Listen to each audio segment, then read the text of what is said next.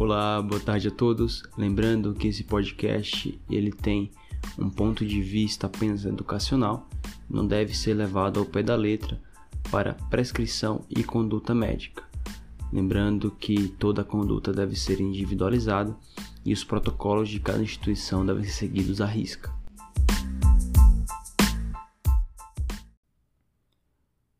Hoje nós vamos falar um pouco sobre hipertensão pulmonar.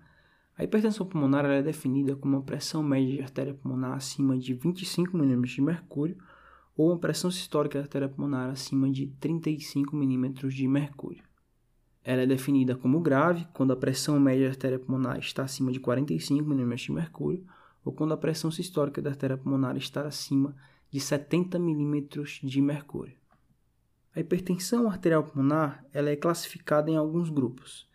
O grupo 1 corresponde à hipertensão arterial pulmonar secundária a uma doença intrínseca da artéria pulmonar, como acontece nas colagenoses, no HIV, na citosomose, no caso de drogas ou toxinas, na hipertensão portal e em cardiopatias congênitas com chante esquerda e direita.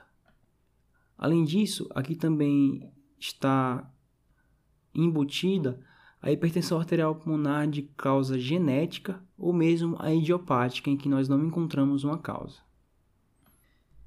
Já a hipertensão arterial pulmonar do grupo 2 corresponde à hipertensão arterial pulmonar secundária a uma doença no coração esquerdo. Essa é a causa mais frequente de hipertensão arterial pulmonar. 60% dos pacientes estão aqui. Eles têm uma hipertensão arterial pulmonar secundária aos aumentos, aumentos de pressão nas câmaras esquerdas, seja por insuficiência cardíaca com fração de ejeção reduzida, IC com fração de ejeção preservada ou alguma doença valvar.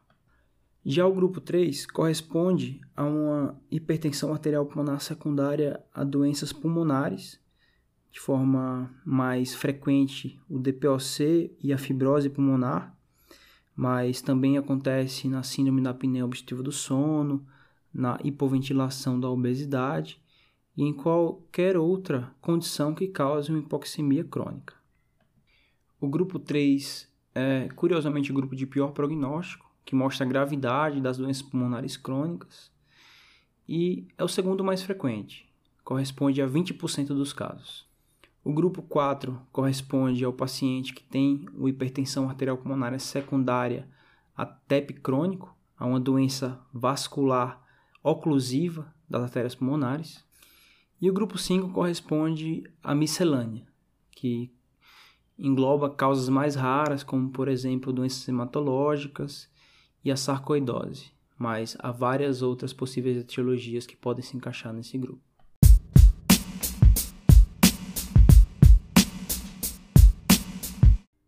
Na avaliação desses pacientes, é importantíssimo nós definirmos a sua classe funcional, o quanto o paciente está comprometido, pois a principal forma de apresentação da repetição arterial pulmonar é com dispneia. Os pacientes do grupo 1, que têm uma hipertensão arterial pulmonar primária à doença nas artérias pulmonares e que provavelmente vão ter o maior benefício com terapias específicas, ele tem um curso bastante agressivo da doença e é improvável que pacientes que estejam dispneicos há mais de 5 anos tenham hipertensão arterial pulmonar primária. Afinal, nessa doença, provavelmente o paciente já teria evoluído para o óbito ou para formas muito graves da doença.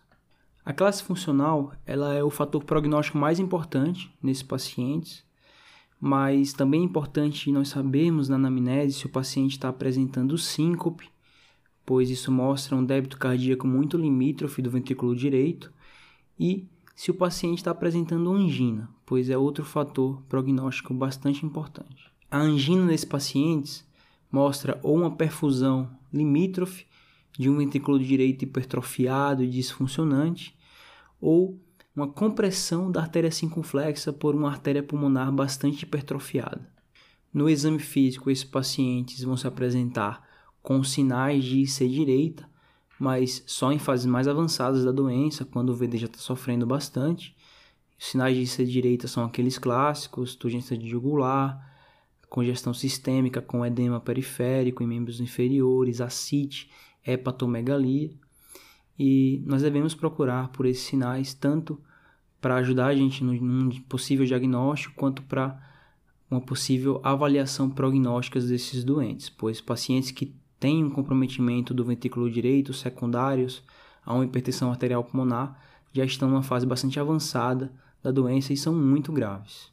No exame físico, nós também podemos encontrar B2 hiperfonética, com a ausculta do componente pulmonar em focos onde ele não, normalmente não deveria ser auscultado, como é o caso do foco mitral ou do foco aórtico, Lembrando que um componente pulmonar normal ele só é ouvido no foco pulmonar. Outro achado possível é um sopro sistólico de insuficiência tricúspide.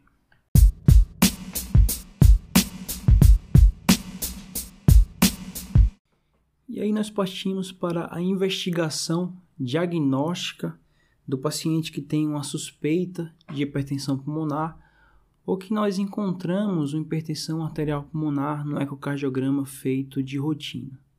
Segundo o Guideline Europeu de 2015, é pertinente, numa avaliação inicial, a solicitação de um eletrocardiograma, de um ecocardiograma, se ainda não foi feito, de uma espirometria e de um raio-x de tórax e de uma polissonografia, justamente para nós avaliarmos as causas mais comuns de hipertensão arterial pulmonar, que são a doença no coração esquerdo e a doença do parênquima pulmonar. Geralmente, com essa avaliação inicial, nós já conseguimos fechar um diagnóstico etiológico. Por exemplo, um paciente que tem um átrio esquerdo aumentado, uma hipertrofia ventricular esquerda, que tem fatores de risco para uma fração de ejeção preservada, ele tem uma chance de 94% de que sua hipertensão arterial pulmonar pertença ao grupo 2 e seja secundária a aumentos nas pressões das câmaras esquerdas. E se ele tem uma disfunção sistólica, nem se fala. Daí a relação é ainda mais clara. Se após essa avaliação inicial nós não encontrarmos uma causa, ou se a hipertensão arterial pulmonar ela for muito desproporcional aos achados iniciais, como acontece, por exemplo, no paciente que tem hipertensão arterial pulmonar severa, com valores de pressão sistólica da artéria pulmonar no ecocardiograma acima de 70 ou com sinais de insuficiência cardíaca direita com sofrimento do ventrículo direito, esse paciente deve ser encaminhado para um especialista em hipertensão arterial pulmonar para que seja realizada uma investigação mais detalhada. Geralmente, o que está indicado é a realização de uma cintilografia de perfusão pulmonar para a identificação de um paciente que pode ter uma hipertensão arterial pulmonar secundária ao grupo 4, com TEP crônico, e a realização de um cateterismo direito com medidas invasivas da pressão da artéria pulmonar, da pressão de oclusão da artéria pulmonar, que reflete as pressões nas câmaras esquerdas, e da resistência vascular pulmonar. E aí, com as medidas no cateterismo direito, nós podemos dizer com mais certeza nesse paciente mais grave ou que não tem ainda uma etiologia clara, qual é realmente o padrão da sua hipertensão arterial pulmonar. Se o cateterismo direito mostra uma pressão de oclusão da artéria pulmonar maior ou igual a 15 mm de mercúrio, daí provavelmente nós estamos diante de um paciente que pertence ao grupo 2, uma hipertensão arterial pulmonar secundária, aumento nas pressões no coração esquerdo. Já se essa pressão de oclusão da artéria pulmonar ela é menor ou igual a 15 milímetros de mercúrio e a resistência vascular pulmonar é maior ou igual a 3 Wood, provavelmente nós estamos diante de um paciente do grupo 1. Esse paciente ele vai ter que passar por uma investigação etiológica muito mais detalhada, pensando naquelas causas de hipertensão arterial pulmonar do grupo 1. Lembrando que esse é um exame que deve ser interpretado por especialistas e muitas vezes não é tão simples assim a medida, muitas vezes fica dúvida. Em alguns casos é indicado a realização de intoprusiato de sódio durante o procedimento para ver qual que vai ser a resposta, se vai haver uma reversão dessa resistência vascular aumentada, principalmente no grupo que fica mais dúvida, que é o paciente que tem uma pressão de oclusão da artéria pulmonar maior que 15 mas parece ter também um componente pré-capilar importante com resistência vascular pulmonar maior que 3 Wood. Se há a reversão desse aumento na resistência vascular pulmonar com o nitroprusiato de sódio, isso fala bastante a favor de uma hiperatividade das artérias pulmonares secundárias ao aumento na pressão das câmeras esquerdas e não secundárias a uma doença primária das artérias pulmonares.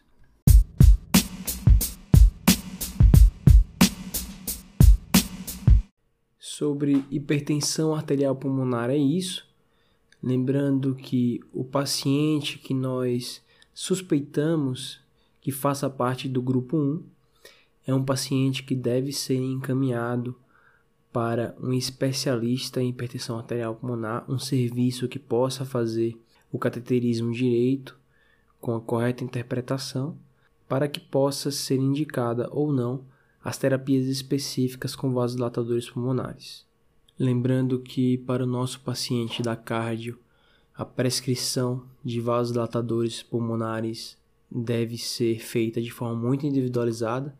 A maior parte dos pacientes não vão ter, não vão ter benefício com essa terapia, podendo até causar mal com o aumento do fluxo na artéria pulmonar, o que pode levar à piora do edema pulmonar secundário aos aumentos nas pressões de enchimento nas câmaras esquerdas. E o tratamento aqui vai ser basicamente tratar a cardiopatia de base, tratar uma doença valvar de forma cirúrgica se houver indicação, reduzir as pressões de enchimento com diureticoterapia e tratamento específico para a insuficiência cardíaca, principalmente se o paciente tem cardíaca com fração de ejeção reduzida.